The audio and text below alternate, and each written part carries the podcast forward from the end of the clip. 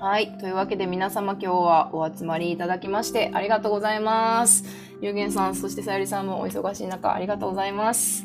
はい。で、えっとですね、まあ、まずですね、あ、どうしようかな。最初にじゃあ、あの、祈りの時間をちょっと取りたいなというお話をしてまして、まあ私の自己紹介ね、いろいろ行く前にですね、あの、この場をね、ちょっと龍玄さんと皆さんと一緒に、あの、整えてけたら、清めていけたらいいかなということで、まあいきなりなんですけれども、ちょっとね、あの龍玄さんに、あの、と私たちで祈りの時間を持てたらなと思ってます。はい。お願いしてもよろしいですか？はい、じゃあ、えっとね、画面共有をできるようにしていただいてですか？はい、です。はい、これで大丈夫でしょうか？はい、えー、っと、いきました？はい、はい、大丈夫です。はい、これ仏教の非常に古い、まあ、瞑想というか、お祈りの一つで、シム良心というのがあります。え、この4つの心を無限に広げていくっていうことで、これあの南方上座部、ミャンマーとかでもやられているものの、まあ、真言宗バージョンなんですけれども、それを僕がちょっとアレンジしたものなんですけど、この4つの心を広げていくっていう、まあ、瞑想、お祈りっていうのを皆さんと一緒にしていきたいと思います。でそれぞれに真言がついています。まず1つ目ですね、えー、事務良心、慈しみの心。これは生きとし生けるものすべてが真実の幸せっていうことを得ることができるように、自分はそれを祈ると。でその祈りの力が無限に広がっていって、す、え、べ、ての者たちが幸せを得ますようにという、えー、瞑想です。えー、でこのオンマカマイタラヤソハラという信号を唱えながらですね、自分の体、心の中から青い光が放たれて、それがこう、もう地球全体、宇宙全体に広がっていて、すべてのものがそのサファイアブルーに染まっていく。そのことで全てのものが真実の幸せを得ていくっていうようなイメージを取ります。これ一つずつやっていきましょう。じゃあ皆さん、イメージしましょう。自分の胸の中から透き通ったサファイアのような青い光が広がっていって、全てに満ちていって、全てのものが青い光に染まって、その者たちが望むですね、真実の幸せを得ていく。そんなイメージを取りながら、あの小さい声で結構ですので、この信号をえー、数回唱えてみましょう。じゃあいきますよ。はい、オンマカマイタラヤソハラ、オンマカマイタラヤソハラ、オンマカマイタラヤソハラ。青い光が広がっていって、すべてのものが幸せであるように、真実の幸福を得られるように。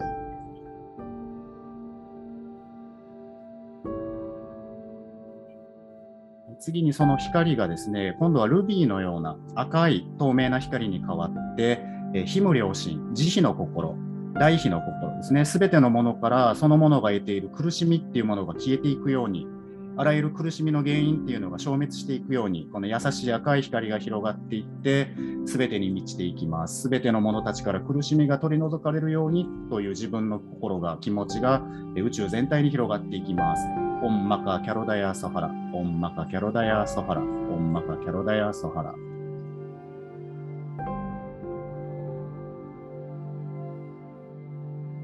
次にその心から出ている光が金色に変わっていきます。黄金の光が広がっていく。次はキム良心、喜びが広がっていくように、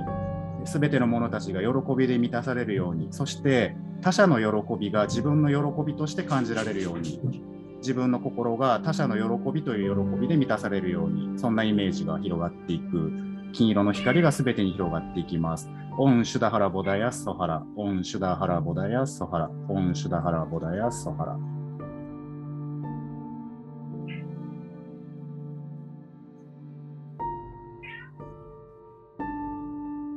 はい、最後にその心から広がっている光が、えー、黒曜石のようなですね、黒い光、黒はこれ影じゃないです。黒い光、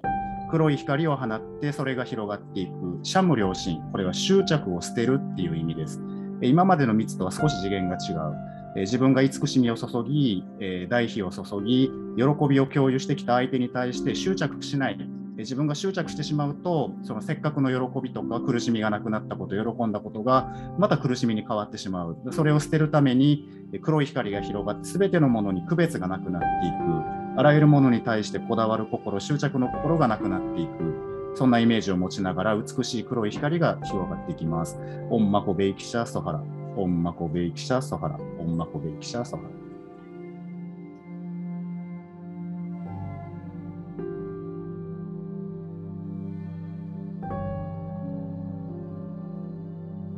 この4つの心が、これがブッダの心というふうに言われています。これを日々思い浮かべて、信号を唱えて、そしてこの瞑想ですね、イメージを取り続けるっていうことが仏教主導仏教の修行の基本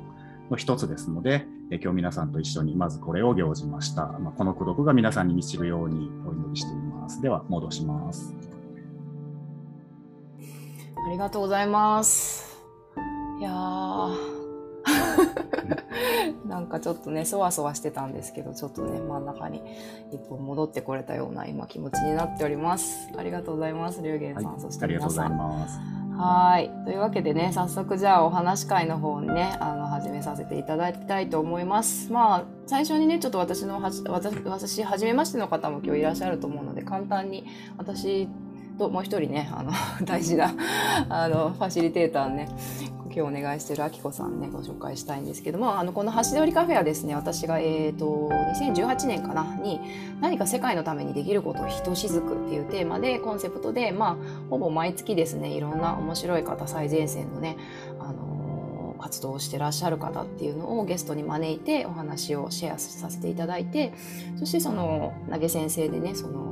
全てその方の活動にあのをサポートさせサポートって言いますか。そうですね。その投げ先生でその方のサポートに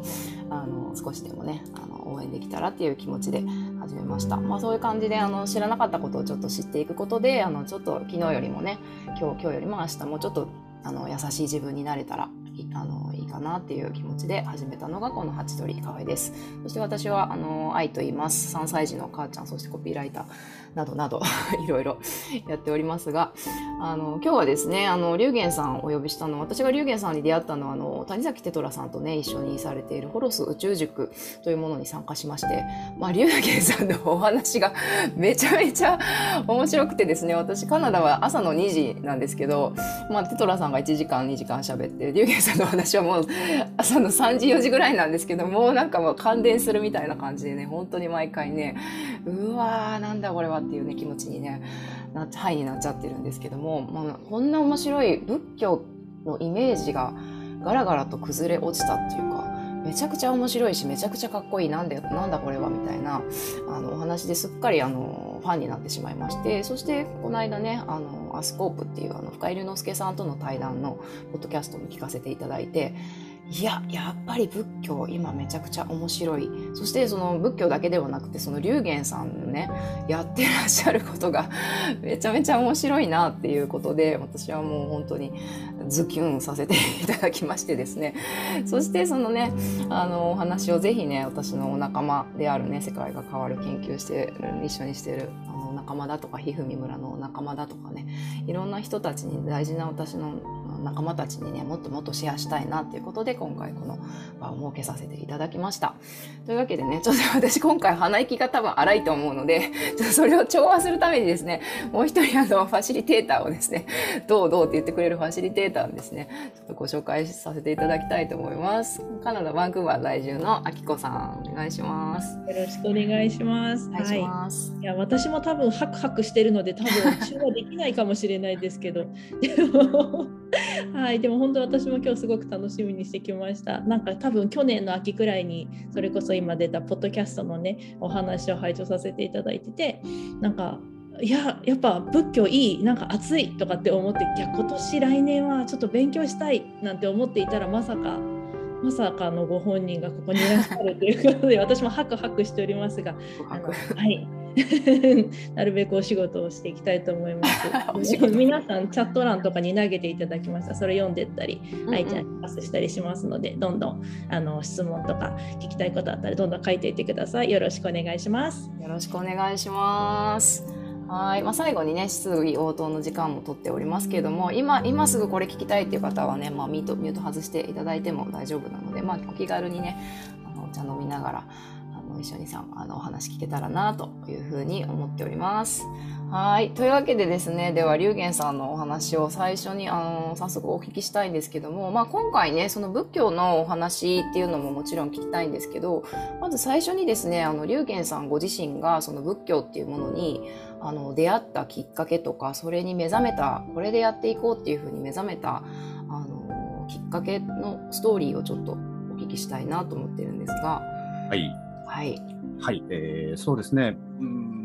これいつもここから話し始めるんでちょっと上なところになるんですけど一番最初きっかけになったのは小学校の多分2年生ぐらいの頃なんですよね。えらい昔だなという話なんですけどたまたまですね休日に両親が行楽でねあの大阪の吹田っていうところにある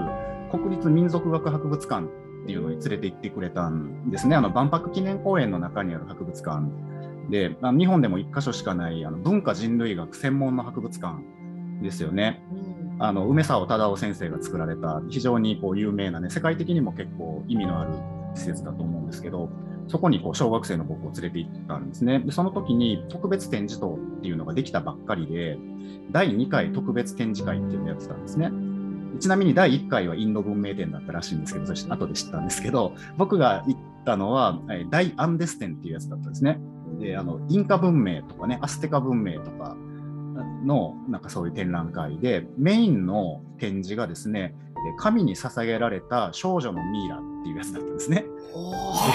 それが結構すすごくてであの、まあ、小学生の低学年だからあんまりそこまで意味分かってないんだけど結構ショッキングな体験で自分と同じぐらいの年格好の女の子がですねそのミイラの処理をされて布でぐるぐる巻きにされてアンデスの山の中に埋められていると。でこれは神様への捧げ物だっていうことであの怖いとか気持ち悪いとか思わなかったんですけど何なんだこれはっていうのをすごく思ったんですねその時に。この女の子を殺してその死体を干物にしてそれを山の中に埋めて神様って喜ぶ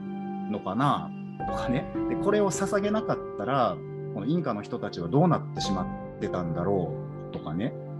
で今でもまだその神様いるのかなとかね。なんかそんなことをこう思ってすごい興味を持ったんですね。その後のその常設展でもその神様であったりとかその精霊とかっていう文化の展示があるわけですからそういうところにすごくこう興味を持ってですねそこからずっとその人間にとまあ、今の今の僕の言葉で言うと人間にとっての宗教とか信仰とか神話とか伝説って一体何なんだろうっていう興味をその時からずっと持ってたんですね。で大学を選ぶ段になった時になんかそういう研究がしたい、まあ、いわゆる文化人類学とか宗教人類学って言われるものを勉強したいなと思ってで、まあ、自分のその学力ですね僕5教科できないので あの算数がもう致命的にできないんで そうですね。意外。いやダメなんですよ。本当小学校の頃から算数だけはダメで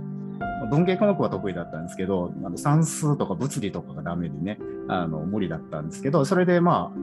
行きたい内容と入れるところっていうので考えてもう今はなくなっちゃったんですけど大阪外国語大学っていうね今も阪大に吸収されてしまったんですけどあの外国語専門の大学ですねそこに行こうと思ってなぜかっていうと高3の時にそのマイブームだったのがそのヒマラヤの文化だったんですね。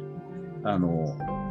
ヒマラヤっていうすごいこう高いところにですねなんか不思議な民族チベット族っていう不思議な民族が住んでいてでダライ・ラマ法王っていう人がいるらしいみたいなね。でなんかすごくスピリチュアルなこの生活を送っておられると。ですごくそこに興味があってチベット仏教ですよねいわゆる。そういう勉強がしたいなと思って。で、まあ、この言語と文化っていうのも専門の大学なのでそこに行けばいいかなと。でしかもチベット語の先生はあの民泊から来てたんですね。民泊の副館長だった長野先生っていう方が外来にあの出向してこられて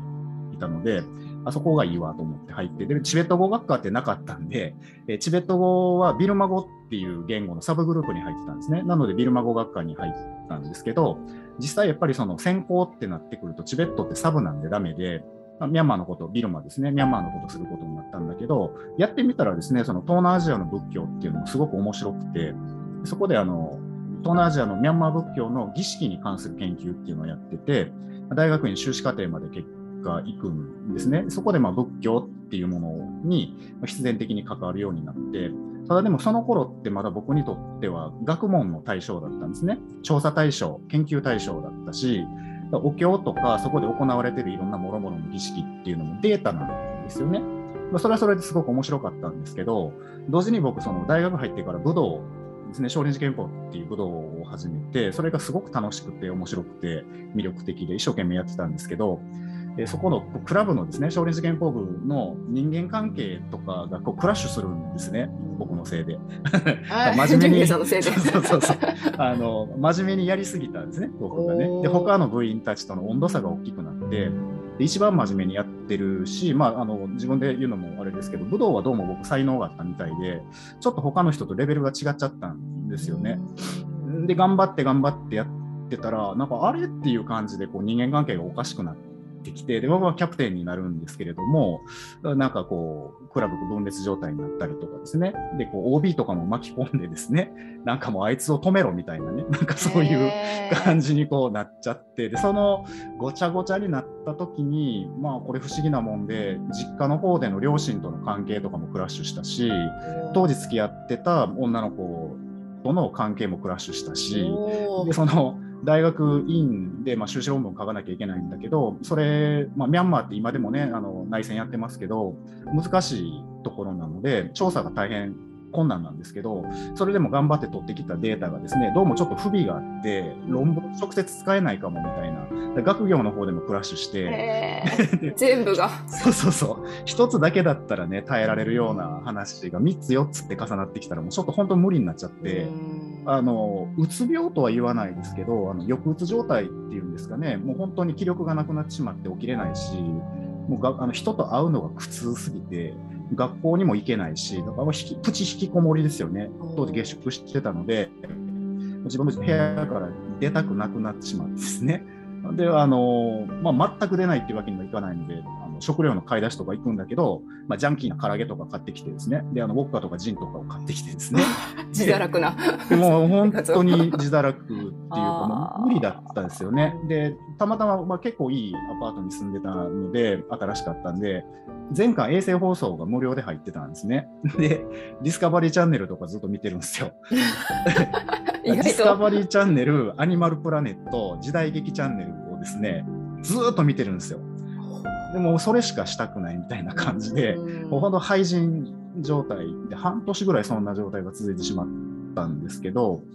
まあ、ある時ですね、その少林寺拳法で僕がすごく憧れてたその本部のですね、山崎博光先生という大先生がおられて、でこの方は超達人で有名だったんですけど、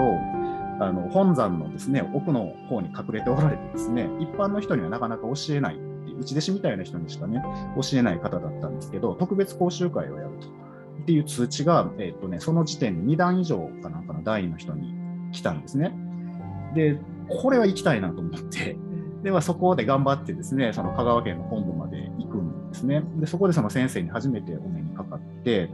で何かね、そこも運がいいのか何なのか、その先生に目を留めていただいてですね、で、君ちょっと私の技の見本の相手をしなさいって言われて、2、300人いたと思うんですけどね、参加者が。で、光栄ですって言って、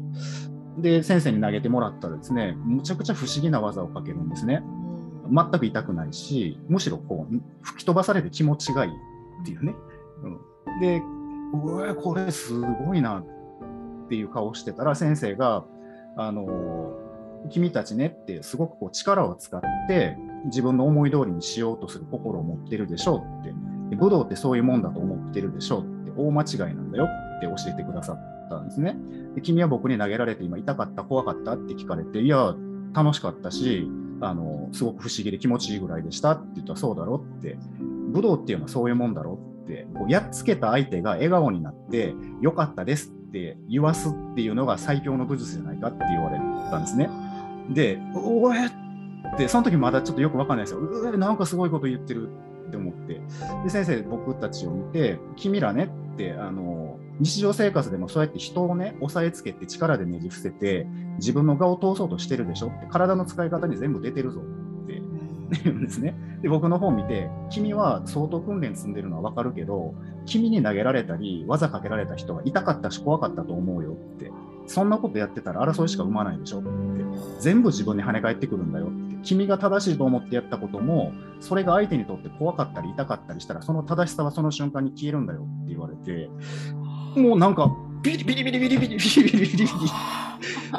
であビリビリですね、それは。もうあ僕が今なんかその人間関係クラッシュしてで僕はすごいその相手を恨んでたんですね僕は正しいことやってるってみんなを上手にするためにみんなを強くするために一生懸命練自分がまず練習してそこから得られたものをみんなにフィードバックして、こうやったら上手くなるよ、こうやったら強くなるよって一生懸命やってたし、まあ、当時付き合ってたその彼女にも、僕なりにこう真摯に向き合ってたつもりだし、両親に対しても自分なりにその親を喜ばせようと思って一生懸命やってきたのに、それがこうクラッシュしていくっていうのは、僕は悪くないって思ってたんですね。で、まあ、あの、今でも理屈的には僕別に悪くなかったと思うんですよ。なんかその悪意を持って何かしたことないし。でも、クラッシュしたっていう事実があって、それは僕のやり方が相手にとって圧迫だったりとか、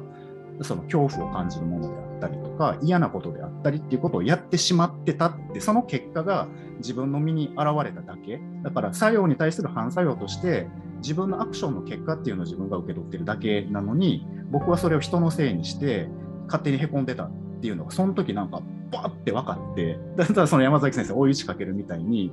あの、まあ、小日憲法なんで、仏教系の武道なんですね。で君たちは仏教を、武道を通じて仏教を学んでるのに、何の練習してたんだ、今までって。そんな体の使い方をしてって。因果関係だろ、すべては。そんなことも分からずに人を殴る力を身につけたって、そんなことで世界は平和にはならないんだよって。何を今まで練習してたんだ？君たちは下手くそだって言われて、うわ、ほんまやって なったんですよね。ほんまやって。うわこれ雷で打たれたみたいな。はい。で、その時に、なんかもう僕の中でつながってしまって、つまり自分の中に持ってた、その仏教の儀式研究のデータとしてのお経ですね、経典。こういう儀式の時にはミャンマーの人たちはこういうお経を読みますよ。このお経の内容はこんなことが書いてありますよ。だからこういう場面で使うんですよっていうのをこうデータで僕は大量に持ってたわけですよね。でそれはそれまでデータだったんですけど、その山崎先生との出会いを経て、なんかね、その一瞬でそれがお釈迦様の言葉になったんですね。気がつきなさいって。すべてのあなたが体験することはあなたがやったことの結果ですよって。物事には全部原因があるって。原因がない出来事が起きないんだって。だから気がつきなさい。気がつけ気がつけってお釈迦様はずっと経典を通じておっしゃってるわけですよね。でそれがもう釈様の肉声みたいな感じになって自分の中にバーッと立ち現れてきてでその合宿ですね2泊3日か3泊4日だったと思うんですけど帰ってからも慌てて資料を出してその経典の内容をバーって見てたらもうなんか涙が流れて止まらなくてお釈迦様っていうのは僕みたいなバカな人間で苦しんでる人を救おうと思って2500年前に人生かけてその真理を発見してそれを解き続けてこられてそれを2500年の間ものすごい数のその祖師たちですねお坊様たち仏教徒たちが守り伝えてきたことによって今僕はこの尊い教えに触れたんだって。で、釈さんは2500年の昔から今の僕を救おうとなさってるっていうのを、もうなんか本当にもう実感ですね。もう今目の前にお釈迦様がいて、お前は救われる大丈夫だって、真理の道があるんだって言ってもらってるような気がして、もうそれで一気に救われてしまってですね。で、その瞬間から、あ、僕はこれを伝える人間になりたいなって思って、もう僕みたい、その時の僕みたいに、なんか苦しまんでいいことで苦しんでて、本当はその社会の役に立つはずの人が自ら命を絶ってしまったりとか、なんかやさぐれて変な道に行ったりするっていうことも、きっとこれはたくさんあるだろうから、そういう人たちにこの2500年つないでこられたお釈迦様の教えっていうのをつなぐ役割ができたらどんなにいいだろうって思ったので、そこからですね、それをするためにはどうすればいいかっていうのを考え続けてきたっていう、それがだから20何歳ですかね、20代前半ぐらいの時だと思います。うんなるほど。はい、いやなんかそのデータ、今まで自分が研究対象としていた持ってたデータが、2500年を超えて言葉になって立ち上ってきたっていうのがなんか本当になんか今私もちょっと フルフルしてるんですけど。いやずっと待ってて目覚めるのを龍玄さんが目覚めるのをそこで待っててくれてたんだなっていうのが素晴らしいなっていう言葉では抑えきれないような感動を私は今覚えてるんですけど。でもそしてそれを受け取った時にやっぱりご自身もそれをやっていきたいっていうふうに思われたっていうことですよね。いやとうございます。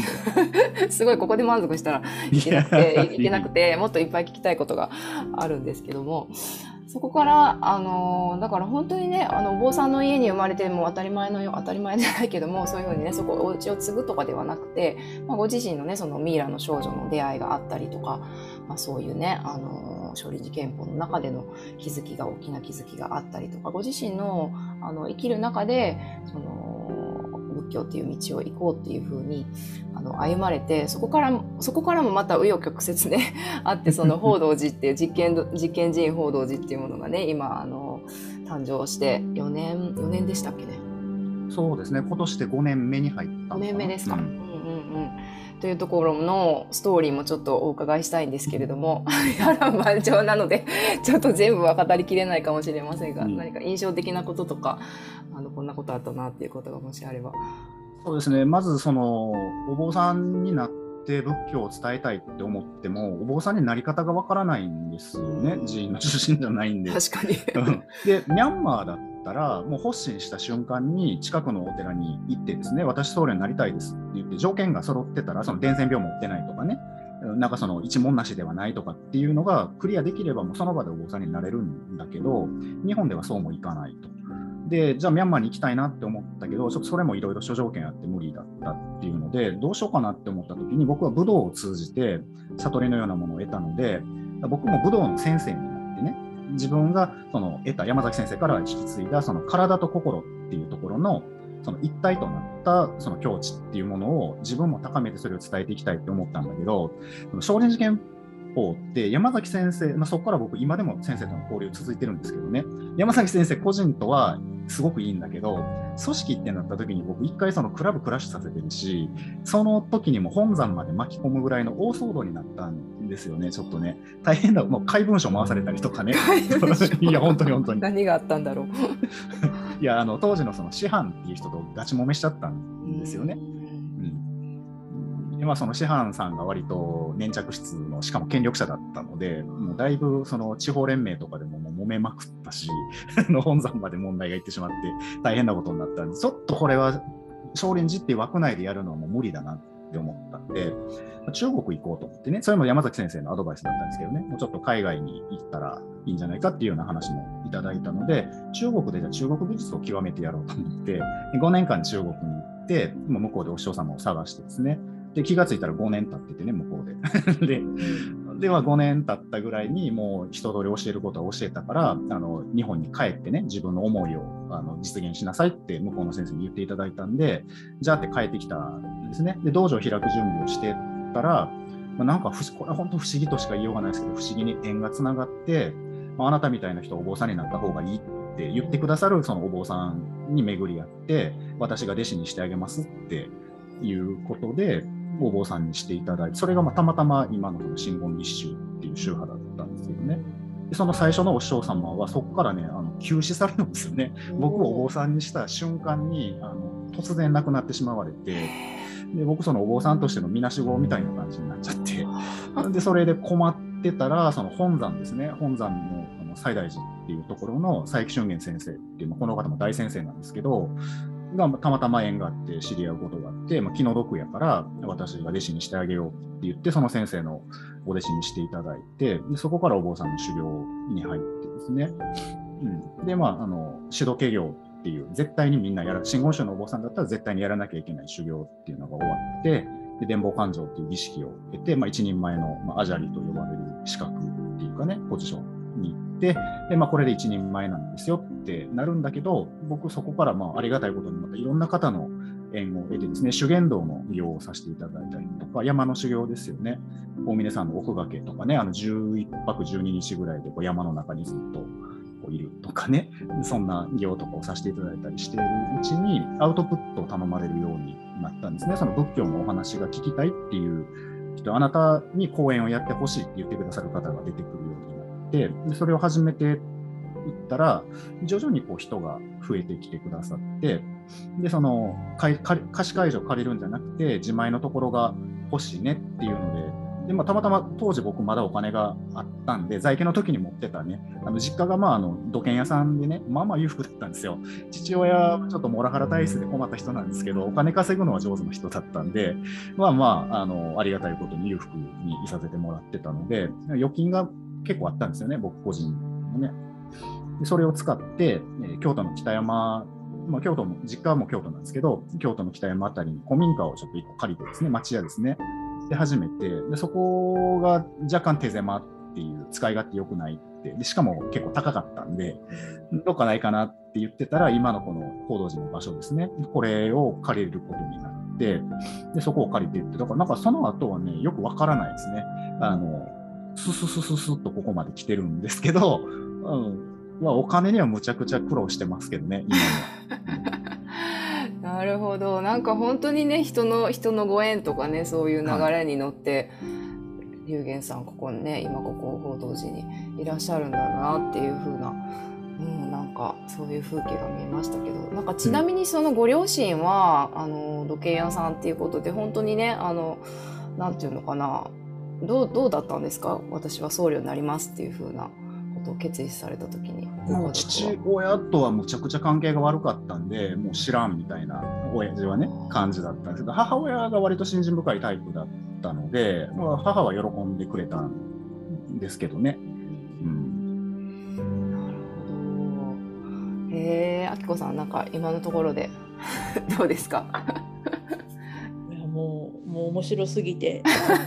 っていう感じです。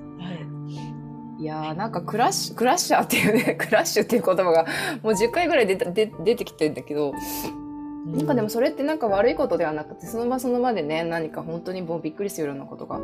こっているし自分で多分ね起こされているんだけどでもそれがなんか自分のねなんか新しい殻を破るきっかけになったりだとか、まあ、組織の中ではなくて自分龍玄さんご自身のなんか新しい形のその、まあ、まさに実験寺院っていうね 名前が示す通りに誰もやったことのない新しいものをこう生み出しているっていう そのなんかねクラッシュっていうとなんかもう大変もう大変っていうイメージありますけど、まあ、だからこそなんか新しいねものがものを生み続けてらっしゃるんだろうなっていうふうな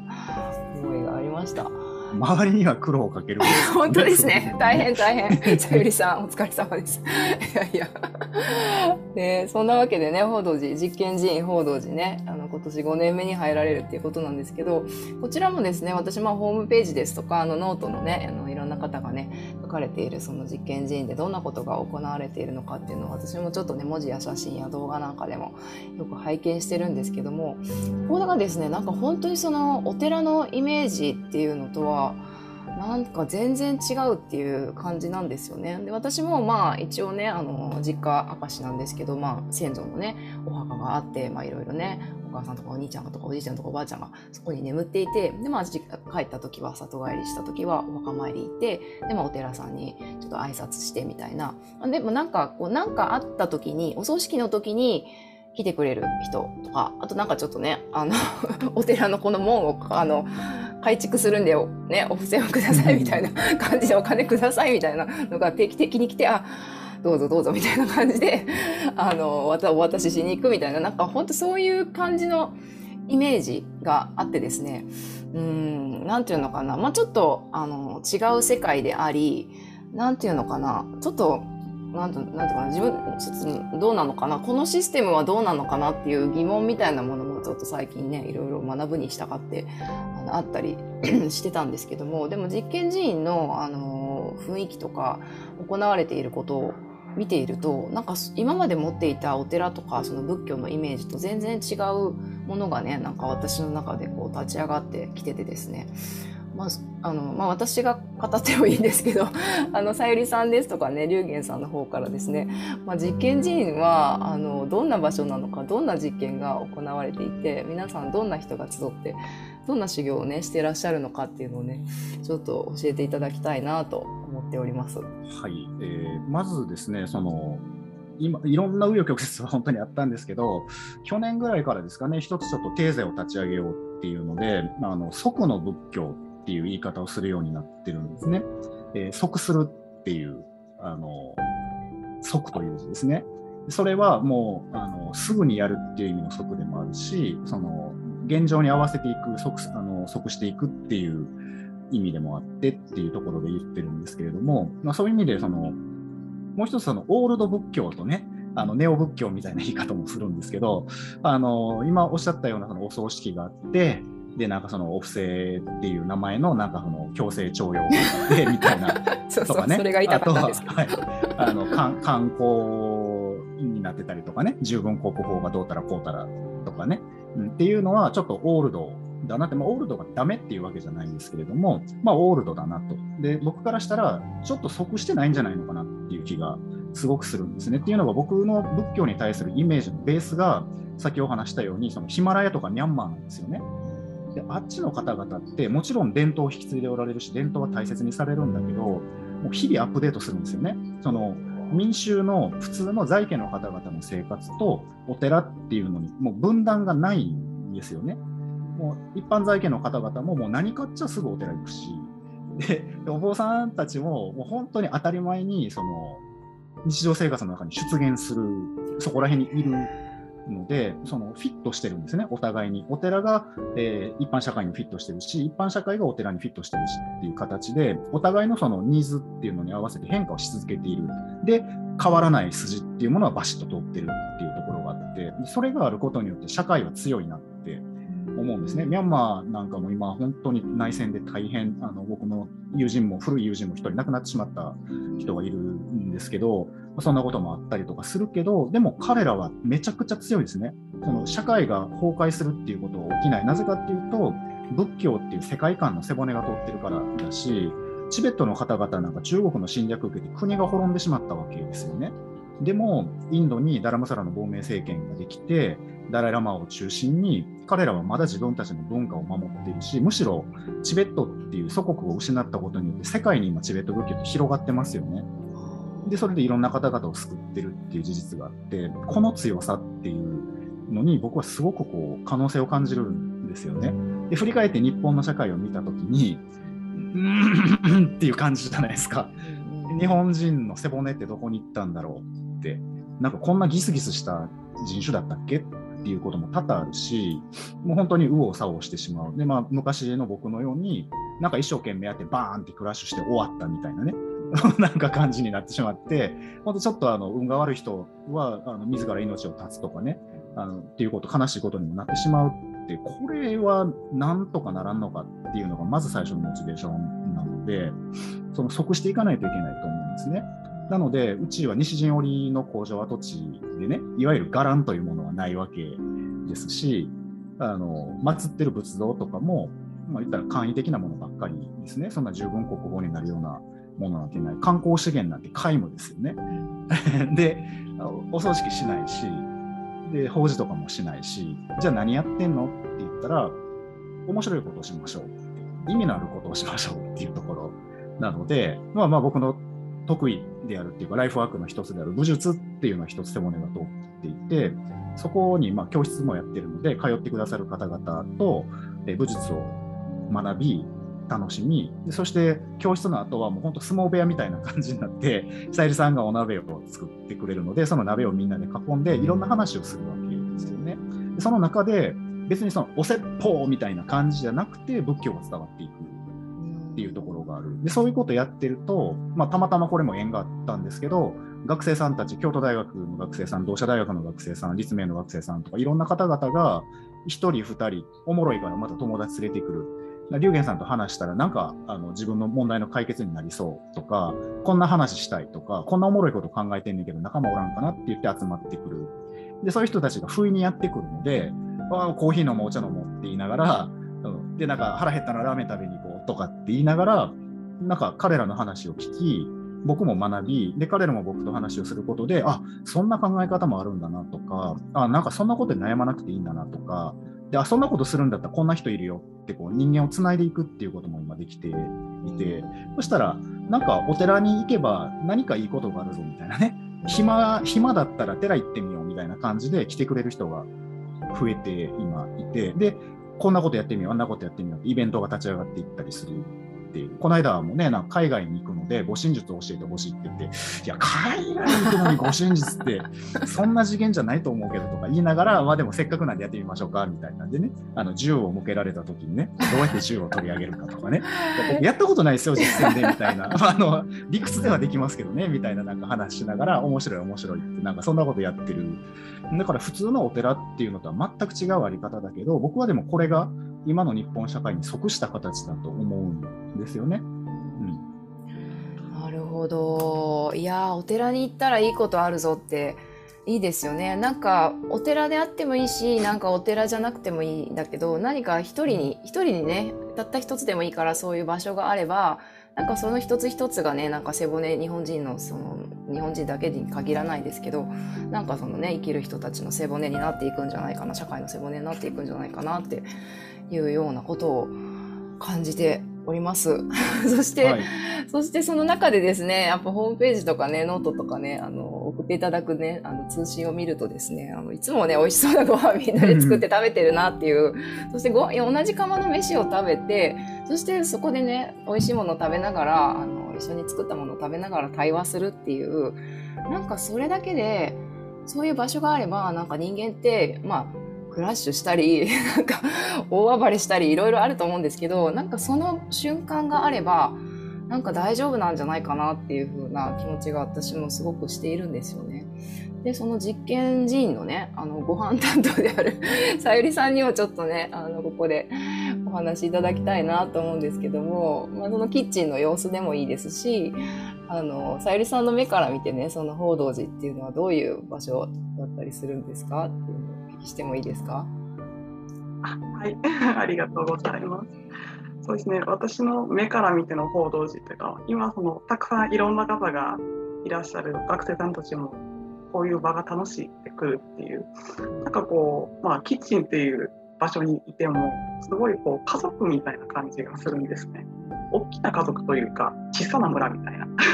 でそれはこう、なんかね、こう執着とか束縛がない家族のようなみんなこう大事でそれぞれがどうやったらハッピーになるかなっていうことをお互いが考えてるそういう関係性なんですよね。うん、すごくでご飯をおっしゃるようにそうご飯を一緒に囲むっていうのもすごく要の部分があってでまたここにあるその食材っていうのはいただき物もたくさんあるんですよ。であのコードさん食べてほしい。あ若い方来るんやったらこれ食べてほしいって言ってお米がもう何十キロ届いたりとか農家 さんがいつも野菜くださったりとかあの地元で採れたイノシシですって持ってきてくれる子がいたりとか、うん、でそれを分かち合って食べる。であのもちろん食材がそれだけでは足りない時はあのみんなの分を割ってスーパーに買いに行くんですけどそれも皆さんからのオフで。で皆さんの食事がどこにあるよっていうのを別にもあえて言葉にしなくてもみんな分かってるので、それをこうあ嬉しいなってそのその場にいない人の分までなんかもう心つながってるじゃないですけど、あこんな風に温かな思いでつながって人っているんだなっていうのを言わ言わなくてもなんか伝わっていくんですよね。うん、その場を共有していく。であのいろんなお話がされていくっていう中でこう仏教っていうぶれない背骨がここにはあるので変な方向にも行かずおのおのがなんか自然とこうインストールされていくじゃないですけど、うん、で全然仏教に興味がなかったとかであってもなんか知らん間に仏教みたいなことあれしてるわとかいう子がいたりとか そうなんですよ。なんかそういう姿っていうのはやっぱここにいると日々いますし私自身もそこですごく学ぶっていうことが日々日々。ポジション的にねあのある時は私がまあ台所番なんでお母さん的かもしれないし ある時はお姉さんやったり。でも、全然年関係なくあすごいなっていうあの話を聞くと全然年が下の子であったとしてもある意味師匠かとかなんかお兄さんかなって思ったりとか学ぶべき人やなってなったりもうそれぞれがそういう温かな関係性と学びと尊重のし合いというそういったような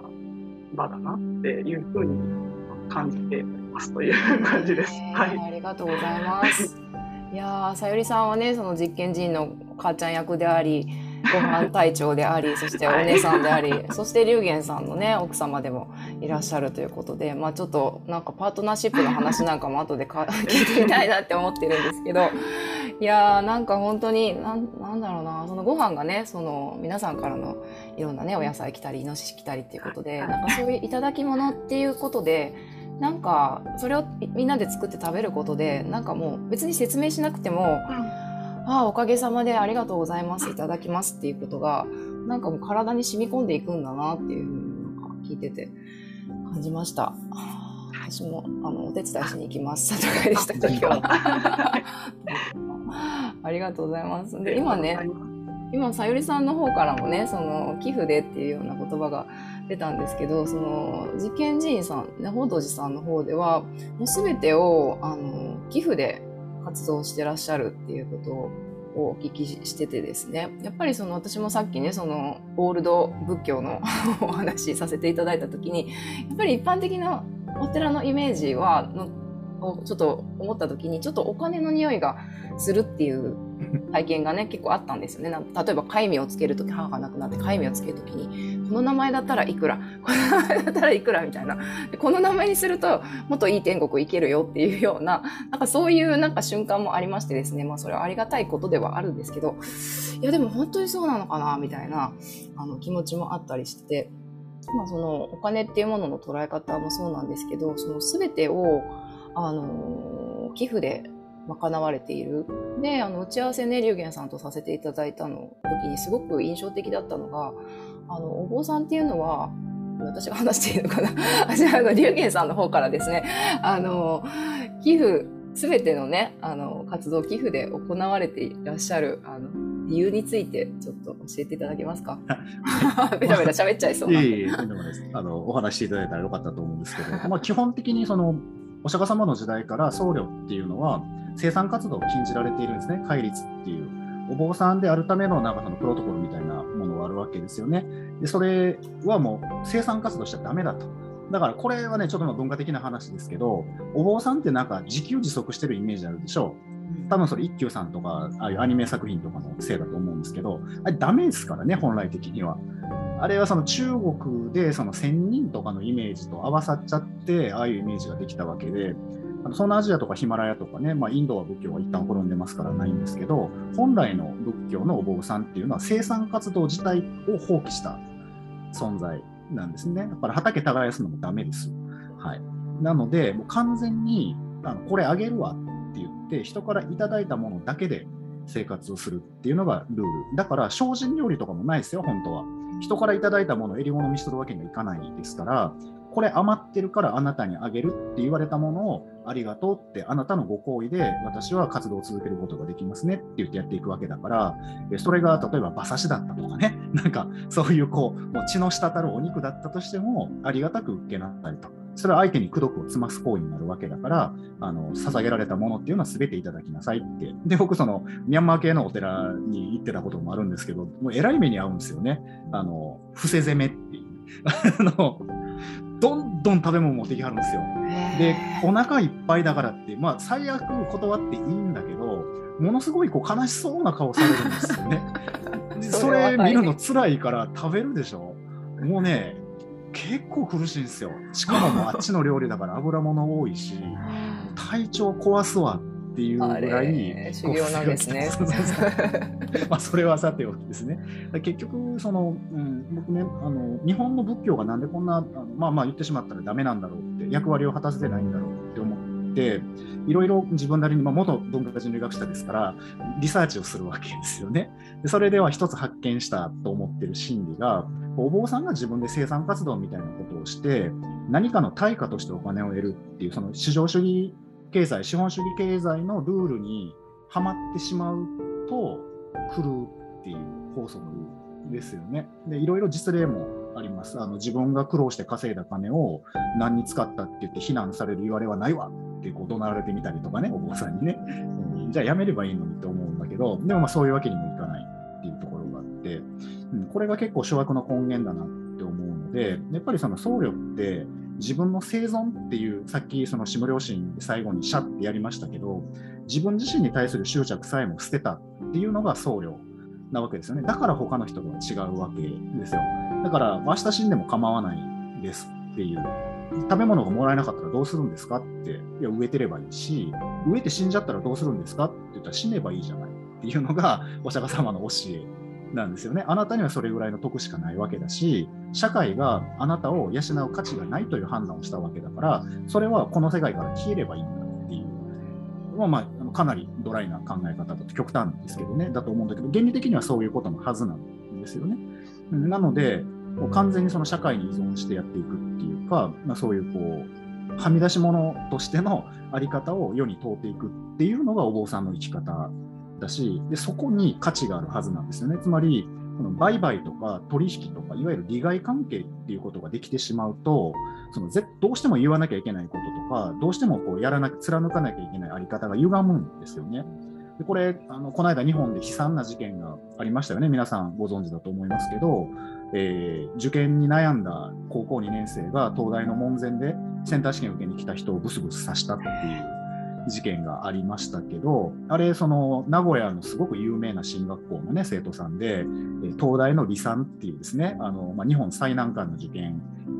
に行けるかもっていうぐらいの成績がある子で、でそれがでもちょっと今の成績じゃ無理だねって言われて切れたっていう話だったみたいですけど、結局、なんでそうなるんかなって言ったら、東大理さんっていうのがブランドになってるわけですよね。で、その高校に行ってたら、東大理さんに入れるって、で、その学校もブランド化するわけですよね。東大理さんに入れる学校だぞって。でそれ、なんでそんなことになるんかって、結局、その市場主義経済ですよね。うちに入ってくださいよと。そしたらいい学校行けますよっていうところ宣伝するわけじゃないですか。本当はそんなことしなくてみんなが行きたいところに勝手に行けばいい話で、その難易度ランキングとかね、大学ランキングとかね、で大学合格者ランキングとかっていうことをするから、そういう歪んだ考え方の子が出てきちゃったりするわけで、じゃあなんでランキングするのって言ったら、お客さんが欲しいからですよね、評価してほしいからっていう利害っていうのがそこに出てくるから、だから教育とか医療とか、そういうものってお金が絡んだらダメだと思うんですよね。そうじゃないだろうって思いがあって、それでこの思想哲学、生き方っていうところに関わってくる仏教なんていうのは、本当に最もお金が絡んではいけないところ、歪んだらダメなところなので、だから僕はやっぱそれを貫かないといけない。それを2500年前にお釈迦様を見抜いてたわけですよね。自分たちがその生活をしていくとかっていうことを主体的に関わるようになったら、道が歪むって、だからそうなるぐらいだったら死んだ方がましだっていうのが、お釈迦さんの考え方だったと思うんですよね。でそれをま守ってきたわけじゃないですか、2500年。でも、まあ、いろんな歴史的経緯があって、日本ではそれがうまくいかなくなってるっていう。うまくいかなくなってるからしょうがないっていうのは僕は嫌だと思ったので、じゃあやってやるって、見本を示してやるっていうね、新しいやり方を示すっていうところで、これ、その経済活動を放棄する、自分の生存とか活動に対する執着を放棄するっていうので、やっていけますよって、むしろその方が役割果たせますよっていう実例を出してやるっていうのが、まあこの実験人っていうところのコンセプトなんですね。で、この先、まあ、ちょっとリアルな話ですけど、2、30年で、既存のオールドなお寺の収入源っていうのが大きく変わると思うんですね。このお布施を、お布施という名前のね、料金を払ってくださってるのは、やっぱり段階の世代、僕たちの親世代だと思うので、そういう方々がいなくなります、これから2、30年でね。でそうなった時に、彼らにそれに代わる収入の手段があるかって言ったらないですよね、おそらくね。うん、で、右往左往すると思います、みんな。その時に僕たちが今、ロールモデルを作ることができて、こういうやり方で自分たちがそういうこの生産とかね、その売買取引っていうところでお金を得るっていうやり方を放棄して、でお寺っていうのを地域に開放して、そしてそこにいるお坊さんっていうのが役に立つ存在、意味がある存在であれば、こうやってみんなから必要とされながら、さっきさゆりさんが言ったみたいに拡大家族みたいなね、大きな家族、小さな村みたいな感じでみんな楽しく生きていくことができるって、それが日本社会を良い方向に変えていく力があるんだっていうモデルケースを、ね、出しておくことができれば、日本には本当に言われてる通り、コンビニより多い数のお寺があって、高校の先生よりも多い数のお坊さんがいるんで、でその人たちがみんなこっちに変わっていけば、この国は絶対に良くなるって思うので、そのために、今、その20それが起こる20年前に僕たちはこれをやらなきゃいけないし、で、その20年後にお寺さんたちがこっちの方に舵を切ってくれれば、100年、200年後には日本っていうのは生まれ変わるんだって思ってるんですよね。そのためのこう地ならしをやっ誰かがやらないといけないんで、それをするのが僕の使命かなっていうふうに思ってやってるっていう感じなんですよね。すいません、ブルブルしてしまいました。いやー、本当に本当に、本当にね、そうやってなんか最先端のね、あの200年後、200年後にそれがそうなればいいんだって、別に自分が死んだ後でもいいんだっていうことを打ち合わせの時もね、お話しされていて、でも今やらなきゃいけないっていうことは分かっているっていう、なんかその、その勇気と、何て言うのかな、すいません、言葉になりならないんですけども、あの、ここね、今日ね、ダブルファッシリしていただいてる、その、あきこさんもね、私もそしてまあ千春とか、まあ、いろんなねお仲間があのいるんですけどあの世界が変わる研究所っていうね研究所がありましてそこでもあの奥さんのねゆきちゃんが今日来てらっしゃるけど吉田卓さんっていう方があのギブネスっていう概念をねもうそのままあの生きてらっしゃるんですよね。でそれがまさにあの、まあ、彼は僧侶 僧侶ではないんですけれどもあの自分が今できる最善のことをあの無償でやる。そして困った時は助けを求める。そして人を変えようとしない。まあその3つのギブネスの原則で生きてらっしゃるんですよね。奥様と娘さんと。それがまさになんかその寄付。寄付。そうですね。まあお野菜が届く時もあればお金が振り込まれる時もあればっていうことであのご家族とね仲間と一緒に生きてらっしゃるということでなんかまあその仏教もそうだけどなんか私たち一人一人にもあの何かね、まあ、いきなり全部無料でしますっていうことは難しいかもしれないんだけど なんかそこで何が起こるのかっていうことを少しずつ体験することはできるんじゃないかなと思って、まあ、あの研究所のね仲間たちと日々研究中なんですけどあきこさんどうですか？その気になるお金の話が出ましたが。いやもういやなんかもうちょっと胸いっぱいでなんか質問出てこない。いやいやいやちょっと助けてくださいよ。私もそうなんで。いやでもいや本当にすごいなんか面白くて一個だけなんかちょっと聞いてみたかったのが先ほどなんか死んでも飢えても死んでもそのあなたの得だからしょうがないよねっていうそれおっしゃってたと思うんだけどなんか今私たちができる得を積むっていろいろあると思うんですけどどんなことしたらいいと思いますか？まずそうですね、一番有名なものは六波羅蜜っていう修行ですよね、仏教の。うんえー、まず与えることですね、さっきそのギブネスっていうお話がありましたけど、まず与えること。でそれから、えー、自分に対してその正しいやり方をしようっていう戒めをね、ちゃんと守ってること、あの自分なりのルールがあるっていうことですよね。うん、それをちゃんと守るんだっていうもうあのルーズに流れないっていうね水は低きに流れますけど人の心もまたしかりなんですけどそれをせき止めるっていう自分なりの戒めを持たないとやっぱりおかしくなっちゃう。戒めを持つこと。で、えー、屈辱とかですね怒りっていうものをこう爆発させない耐え忍ぶっていうこと我慢するっていうことですね、まあ、それは2つ目の戒めにも通じると思うんですけど。で、えー、正しい方向に正しい努力をすることですね。あの精進しやみたいな言い方しますけど、その何に対する精進なのかって日本人は曖昧にするところがあって、やっぱり正しい結果に向かって正しい原因を作り続けないといけない。因果関係っていうのが仏教の基本ですから、自分が望む未来に向かって、えー、原因を作っていく自分。今作った原因の結果が未来になっていくわけだから、正しい方向に原因を作っていくっていうことをやり続けるっていうのがこれ精進というんですね。うん、で、えー、そしてまここからが仏教独特なんですけれども、あの瞑想をちゃんとすること。で、これ僕はね、座ってやる瞑想だけじゃなくてね、お釈迦様がおっしゃってる瞑想のあり方っていうのは、自分の心と体に気がつき続けなさいっていうことを言ってるわけだから、自分に対して自覚的であること。最近のその、深井さんとかのね、あの、共通するキーワードですけど、メタ認知っていうことですね。自分自身をメタ的に認知して、あ、なんかこんなこと言おうとしてるわって、これエゴだよね、みたいなことに連続的に気がつき続ける心であること。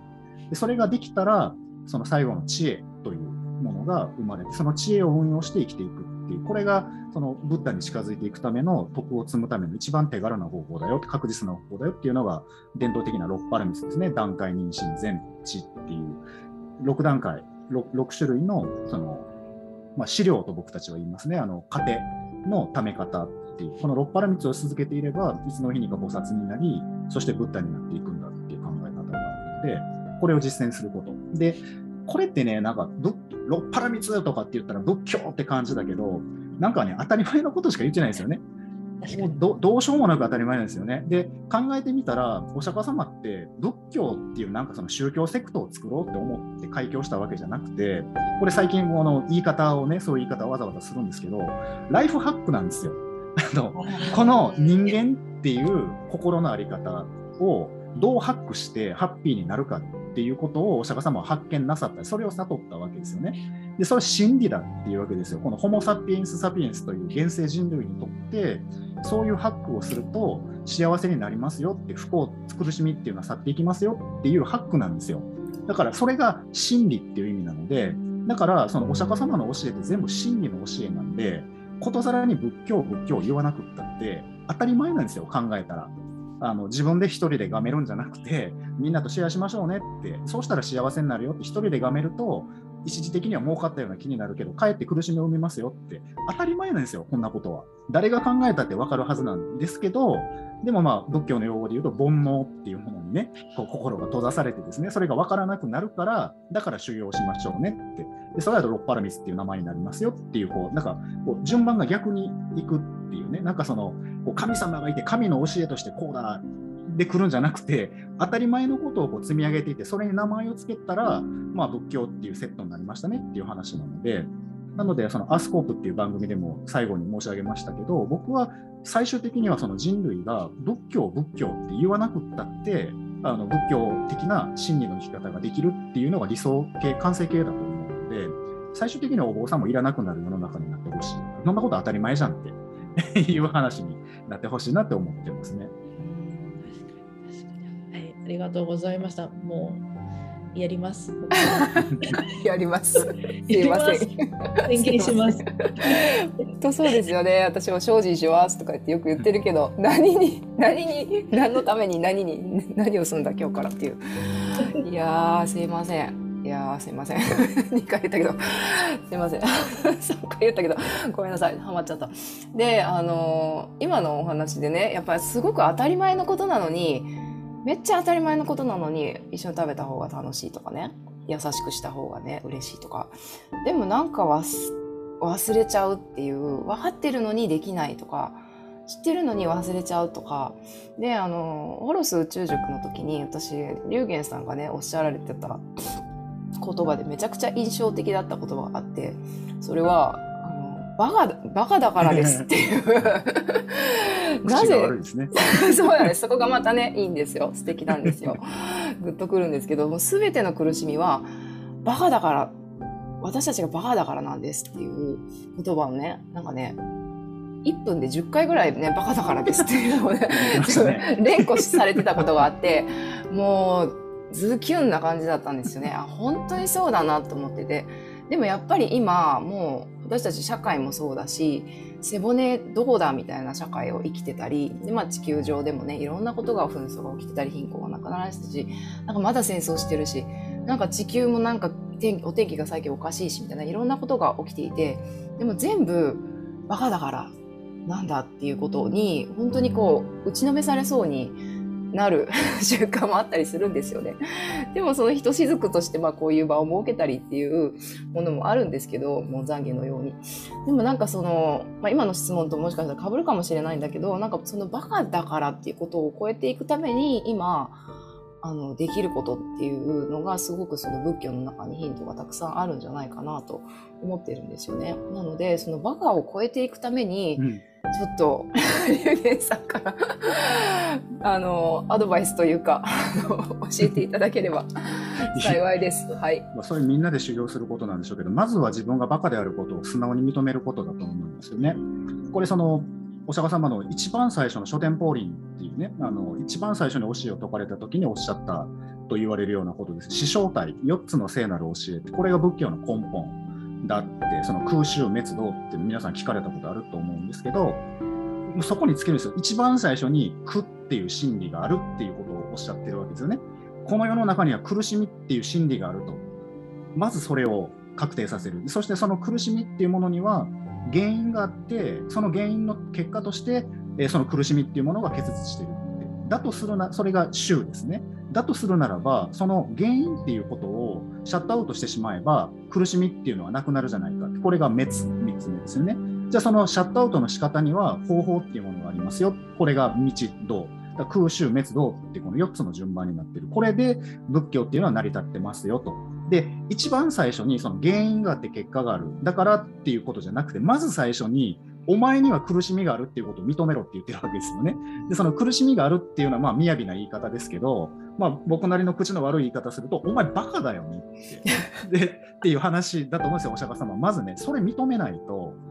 ででこういうこと言うとね僕も何回もこの経験あるんですけどこういうこと言うといやほら人生楽割苦割って言うじゃないみたいなその苦しいことがあるから楽しいことの,、まあその喜びみたいなものもあるんやからそういう苦しさとかっていうのを一概に否定するのは良くないと思うとかって言い返されることがあるんですけどその分かるけどそういうことじゃないですよね。もっと根源的なこと言ってるって。あなたはバカですと。だから自分も苦しめるし気がつかない間に人も苦しめたりしてますよね。それが連鎖して連鎖して今ウクライナでやばいことになってますけどああいうことにもなっていきますよねって。まずそれは自分がアホだからだって人間はバカなんだっていうことを認めろって。で認めたらじゃあそれを乗り越えるためにはどうしたらいいかっていう発想に行くでしょうっていうのがお釈迦様の考え方だと思うしそれはその師匠体の教え以外にもその原始経典って呼ばれてるですねで釈尊が直接お話しされたのを弟子が記憶してたって言われる一番古い経典群の中にもいっぱい似た表現が出てきますね。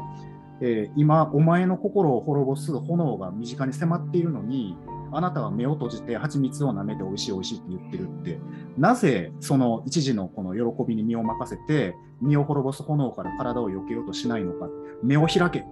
とかね、なんかそういう教えっていっぱいあるんですよ。もうとにかく目を開けって、炎はそこまで迫ってるぞって、お前の滅びはそこまで来てるって。なのになぜお前は目を閉じて笑い喜んでいるのかっていう